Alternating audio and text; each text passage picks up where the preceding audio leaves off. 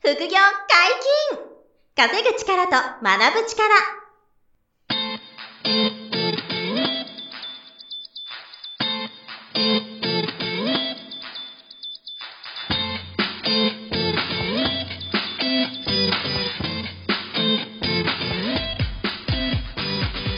この番組は稼げるようになりたいを叶える副業アカデミーの提供でお送りいたします副業アカデミーはあなたに合ったお金が稼げるスキルを身につけるためのスクール初級コースから上級コースまでさまざまなジャンルの副業ノウハウを学んでいただけます詳しくは「副業アカデミー」で検索くださいこんにちは、小林正宏です。山本博史です。よろしくお願いしよろましすく。お願いします。本日は新しいゲストに来ていただいてます。はい。税理士法人スバル合同会計さんの、えー、秋田谷浩平さん。はい。えうんはい間違えてま したか合ってますよ。合ってますよねはい、大丈夫です。ははいい。はい。よろしくお願いしよろしくお願いします。ます。はい、はじめまして、税理士の秋田谷光平です。よろしくお願いします。よろしくお願いしはい。結構大きな、あのー、ご会計事務所の所長さんなんですよ。はい。秋田屋さんっていう名字、初めてお会いしますね。いや、確結構珍しい珍しいと思でう。すね僕も秋田屋さんは、あの、一人しか知らないですね。あ、どうですか同じ名字のこといないですね、確かいに。見ますその近所で。今までですね、数回見たことあるんですよ。うーあんの、なんかね、家電量販店の店員がいたとか、そういうね。 あ、いるんあなんだ。かあいるんいすなくはね。ない。いなくはないです。いなく名はない札見たら、名札ああなたも秋田屋さん みたいな。だいぶ珍しいっ すよね。まあ、な秋田屋さんってねそうですあの、青森県の出身なんですけど、多分青森県の中のうん秋田寄りのこう、一部地域で発症して、多え分ーあそんなそっにから来てるんですか大きくないというか、まあ人数が少ない。まあーあ、なんかむ村、村とかで、なんか、いなたるのほどかな、みたいな感じの。もう、あれですよね。税理士さんだけで50人とかいる。50人ぐらいじゃん。おあの、事務あ所、。うちは今全体社員90 90人人ぐらいですね。あはい。だからすごいですよ。そこの所長さんですから。はいはい。ね。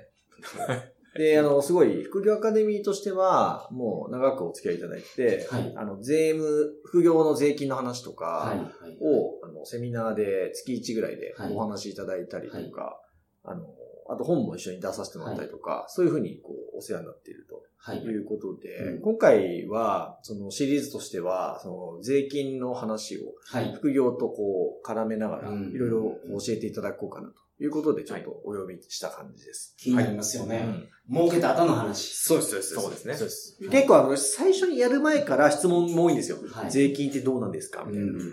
なので、ちょっとこう、どういう、最初に気を気にすることとかよくある質問から、今日はお答えいただきたいなと思ってそうはでい、すねはい。税金って、ルールがすごく細かいので専門家がいらっしゃるんですけど、はい、はい。ご自身でもある程度分かっといた方が、あ絶対いいですね。損しないっていうんですかね。うん。はい得。するとまでは言えないですけど。うん。いや、でも知っとかないとね、まずいと思いまそうすですねね。。本当損しないために覚えておいた方がいいっていうのは、本当に何点かだけでも、押さえておくだけで全然違います。はいはいはいはいはい。で、今回はその副業ごとの、うん。どういう税金が必要なのかっていう話うをんざっまあ、く種類とかもね、うんと簡単に教えてほしいなというところですね。はいはい。はい。そうするとまず、あのーまあ、副業として、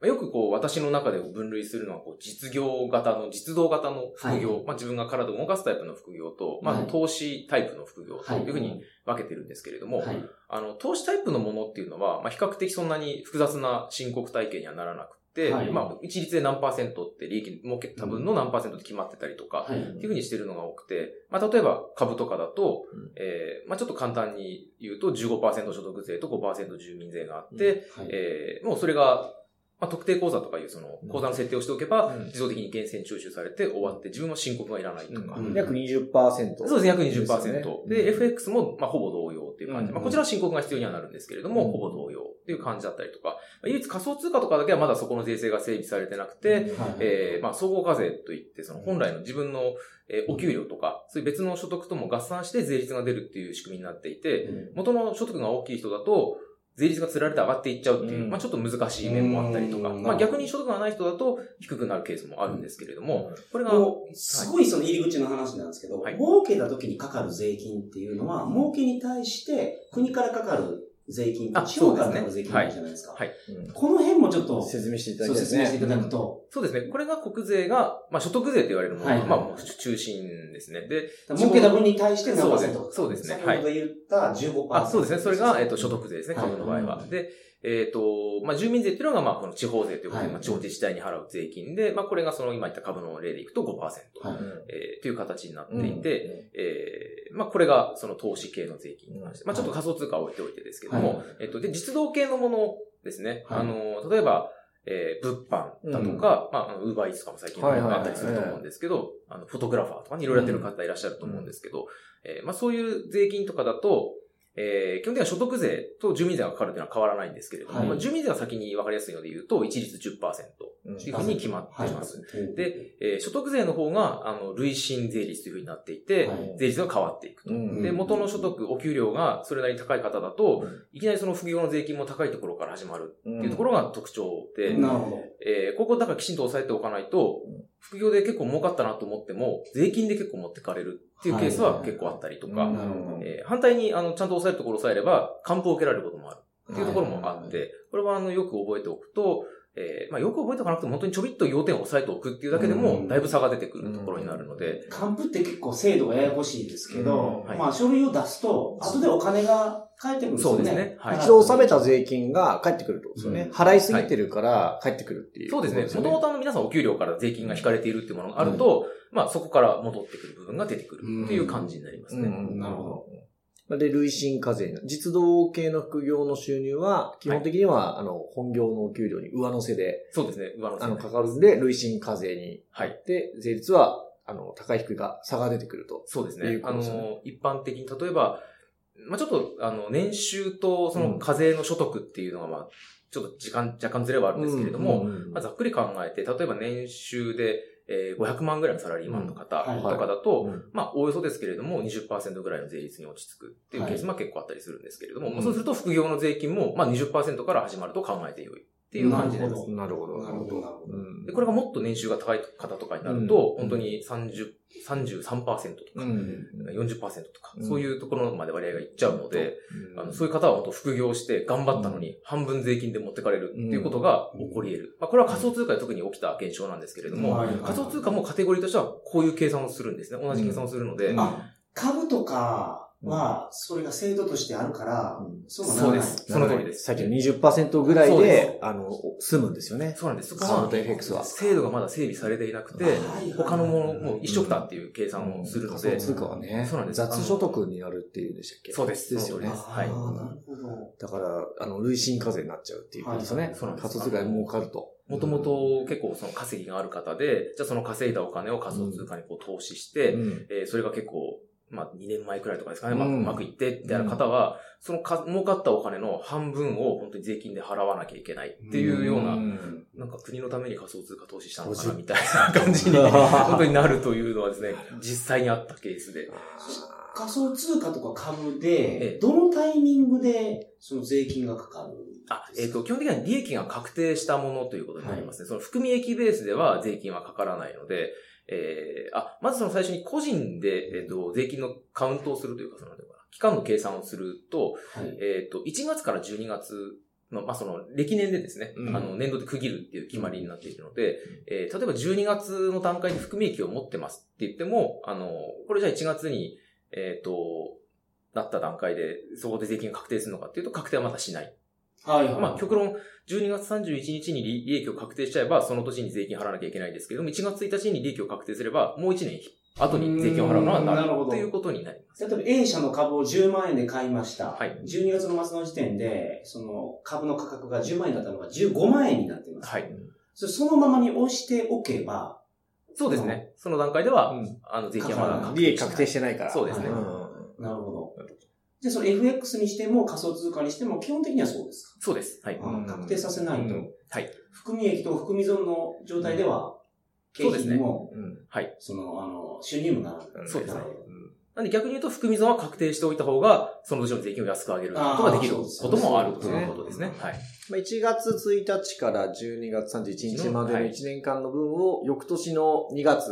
15から3あ、月そうですね。3 15月の期15間までで確定申告するっていうそう感でじすね。はい。サラリーマンの方って、あの、年末調整はやってると思うんで、はい。年末調整って会社で自動的にこう、名前とかね、はいインカムを押すと終わっちゃうんで、あれだけやってると、なんていうんですか、あんまり税金のことね、全然わかってないそう、興味なかった。そうそう。馴染みがないですよね馴染みないですよね。はいだからあれ学校でもっとやるべきだと思うんですよ、僕。いや、ね僕もおっしゃる通りですそよう、。教育になかったっすよねこれはねないん。そうあの、税金取られるんやなとか、累進課税とかは習いましたけど、うんもうちょっと具体的詳しくそうなうんでに、んうんそうです税ね金の授業やっていいんじゃないよねべきなんですよ、どう考えても。そう年末調整の仕組みとかも会社入ってから、え、これ、これ、これやってやるんだって思いながらね、やり始めて。でも意味分かってあんまなくて意味分かってないそうですね。ね書いてねって言われたものを書くだけみ書くたいなだけね。そうですよね。あれで、教えあた方とがいにいですよ書ねいときゃ、帰ってくるのにとかいうう、ん生命保険とか、そうそう、はいはいはい医みん療なそ費との、か分ね。かってないから、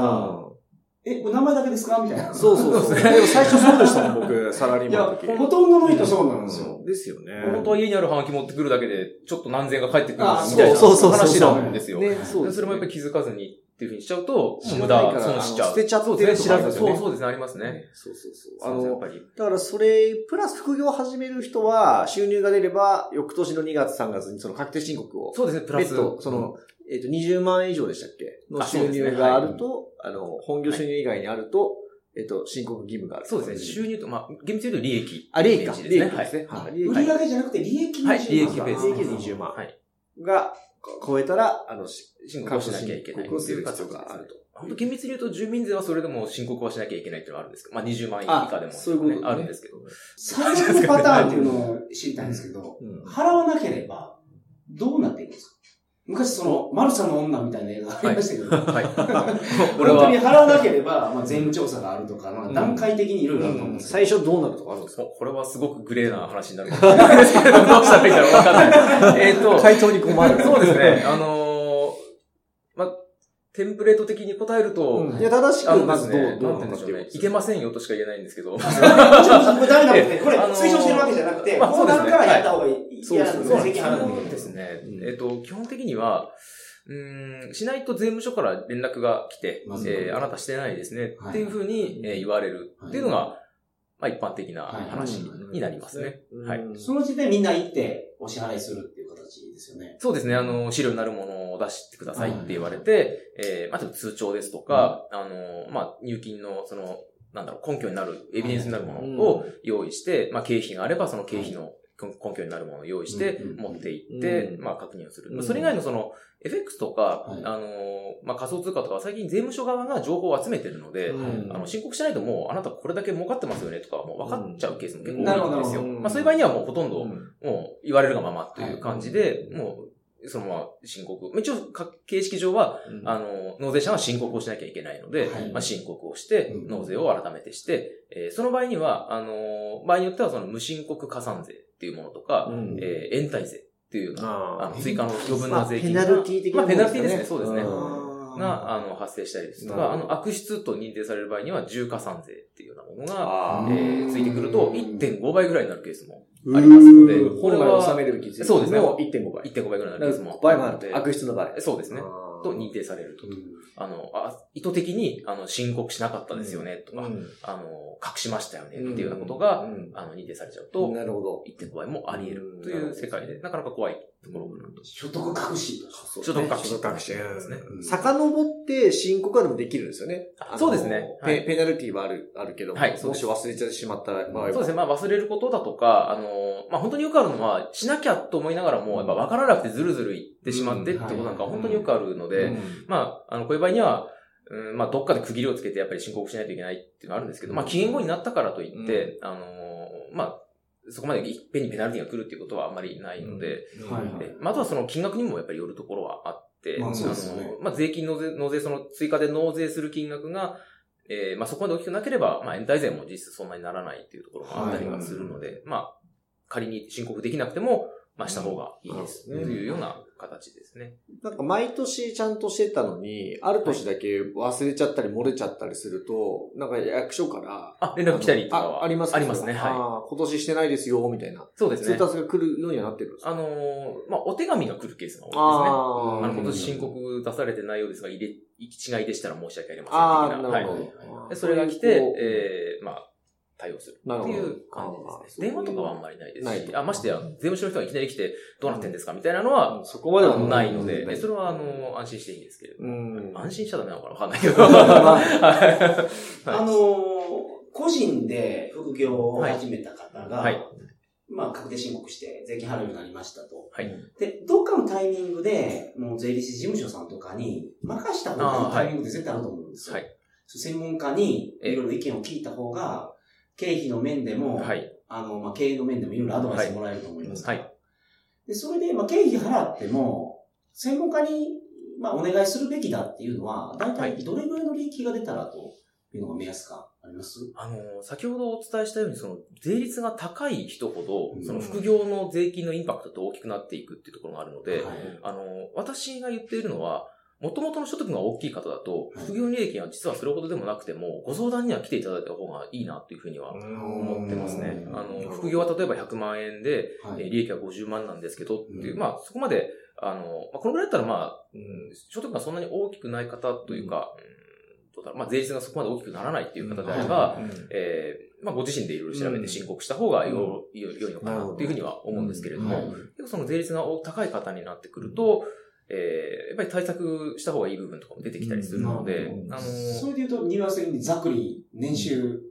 私が提唱してるというっていうあれですけど、はい大げさですけど、ええー目安にしているのは900万。 900万っていうのが一つの数字ですねここれはあの、税率がドンって上がる部分なんですよ。あそっからそれはあの、副業の利益も含めて900万あ、超えるそう場合です。本業プラスプラス副業の合計が900万を超えてくるっていうのなるがほど一つの目安っていうふうに考えていて、うんえーっと、23%、先ほど言った所得税っていうと、うんはい23%から33%にズドンってここで上がる。ああ、10%上がるんですそうなんです。ここ10%上がるんですよ。ここが大きな壁で、だって890万円ぐらいの人だったら23%ですかあ、ただその注意するのは、超えた部分だけ税率が上がる。あっていうことなんですよね。超えた分だけ超え上がたってる瞬間に全部が33%になるんではなくて、なるほど、なるほど。なるほど。 900万を超えた部分が33%の税負担になるっていう形なので、まあ、逆に言うなら副業って乗っかってくるの上に乗っかってくるというか、うんはいあの結局増えたら増えた分、そういうことですねそうですね、そこが33%の領域っていうふうになるので、なるほど。まあ、ここで例えば、あの、実はこういう経費が入れられたんじゃないかっていう話になると、それの33%分の税効果があるんですよ。うんまあ、住民税合わせると43%分の税効果があるんですなるよ。ほど。めちゃくちゃ大きいじゃないですか。うん、でかいでかい。でかい。 5万円の経費を入れたら43%分の税金払わなくて済むんですよ。はって考えたら、あれ、すごい金額が、い。そうですねなるわけじゃないですか。。そうするとちゃんと相談した方が。そうなんです。あの、意外とこうなってくると、こんな還付もできますよとかいうのもあるかもしれないですよね。そうなんですよ。本当に、じゃあ、後で返ってくるお金が、あ、これは後から、うん後からって払わんでよかったお金やから。そうですね。戻ってきたりだとかあって、戻ってくる分に関しても結局その、インパクトが大きくなるんですよね。うんなので、あの、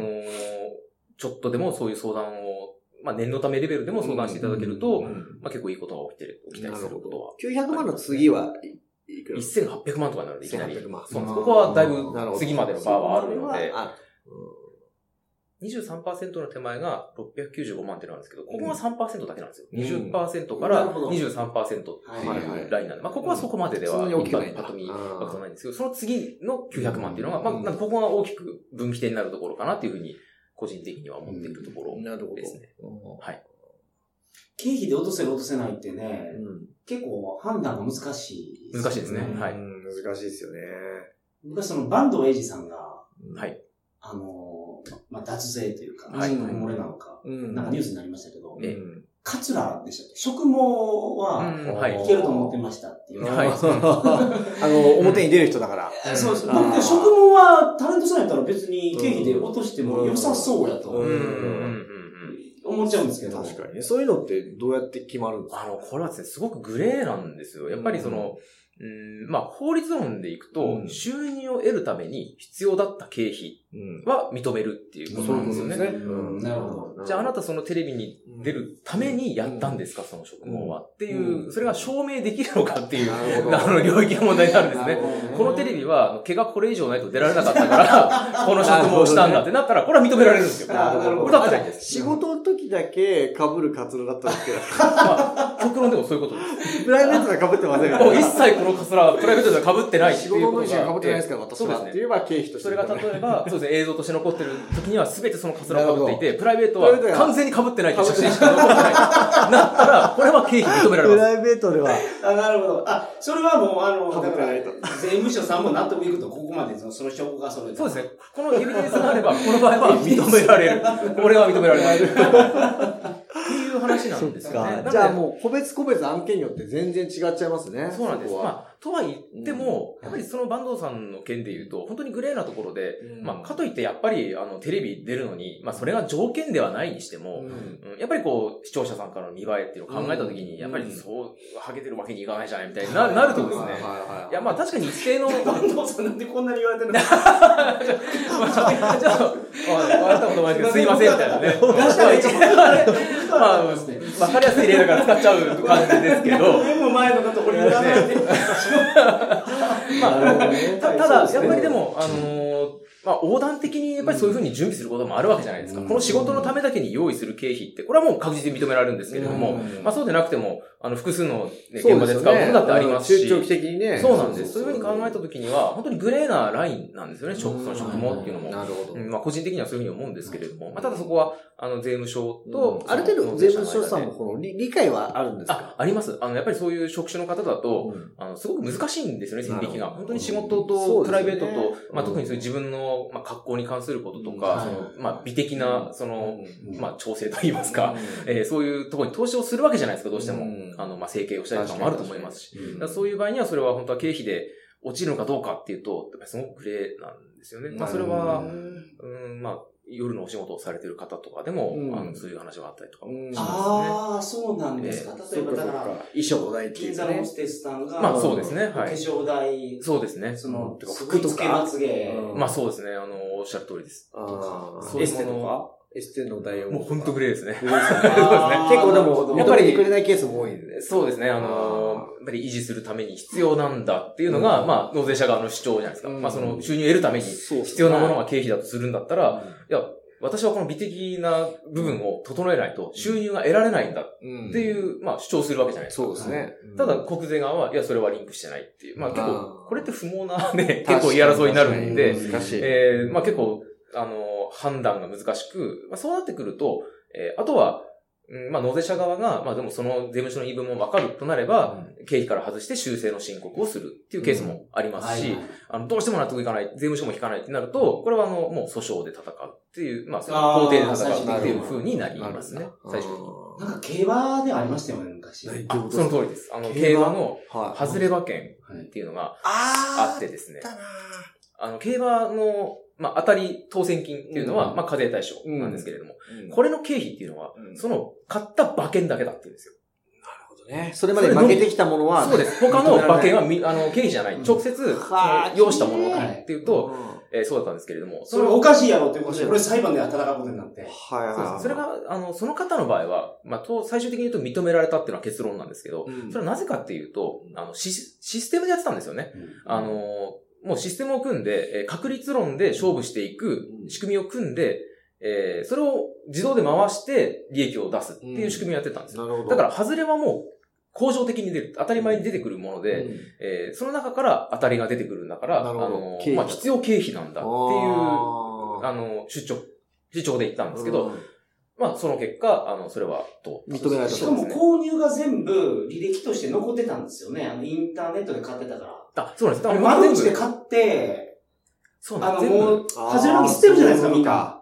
そうですね。あの時、ほんま、あの、70万負けてますって言っても、まあそうですね交渉がなければね。はい。ああ、それそれちゃんと残ってたんだ、ち足ゃ跡。んと全部残履って歴たが。んあですよ。ーそうですね。なんで、まあ、ごそいれがそあっれて、でね。まあ、その、そういうシステム、あくまでももうビジネスっていうレベルでやってるっていう形で認められたので、あれでも驚愕やったの、競馬って勝てるんだっていう。うん確かに。まあ、そうですね。それはすごいソフトを使ってね、根拠を持ってちゃんとそうそうそうそね。うだから統計学って確率論で勝負していくんですかね、きっとはねい。まあ、そうですね。もうそうねそれいう、で、その仕組みでやっ大きてるくビジネスだったっていなるう、ほどね。あの、主張が認められてっあーていう認形められたとですね。それはおー、すごい。面白いね、もうそれも。そうですまあ、そうでない人は、だからダメなんですよね。普通に、あの、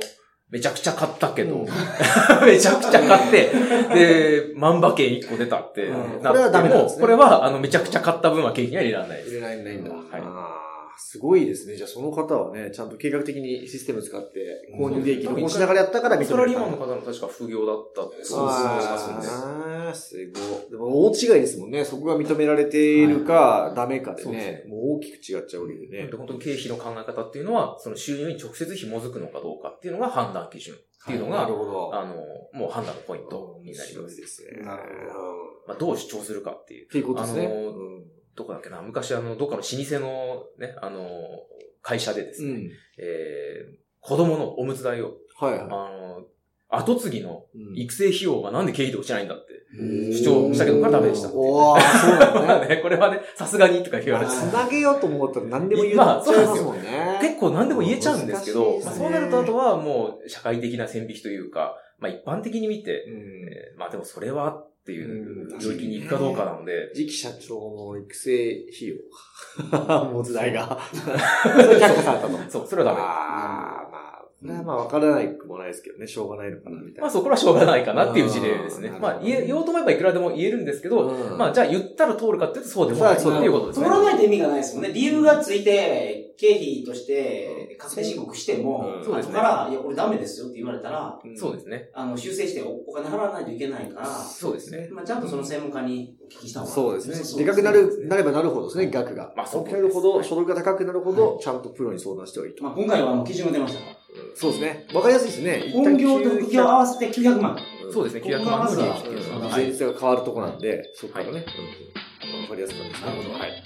ありがとうございます。あの、来週もまたお話しいただきます。あ、はい、よろしくお願いします。ははいい。はい副業解禁、稼ぐ力と学ぶ力、そろそろお別れの時間です。お相手は小林正宏と、秋田谷公平と。山本博史でした。それではまた来週。さよなら。さよなさよなら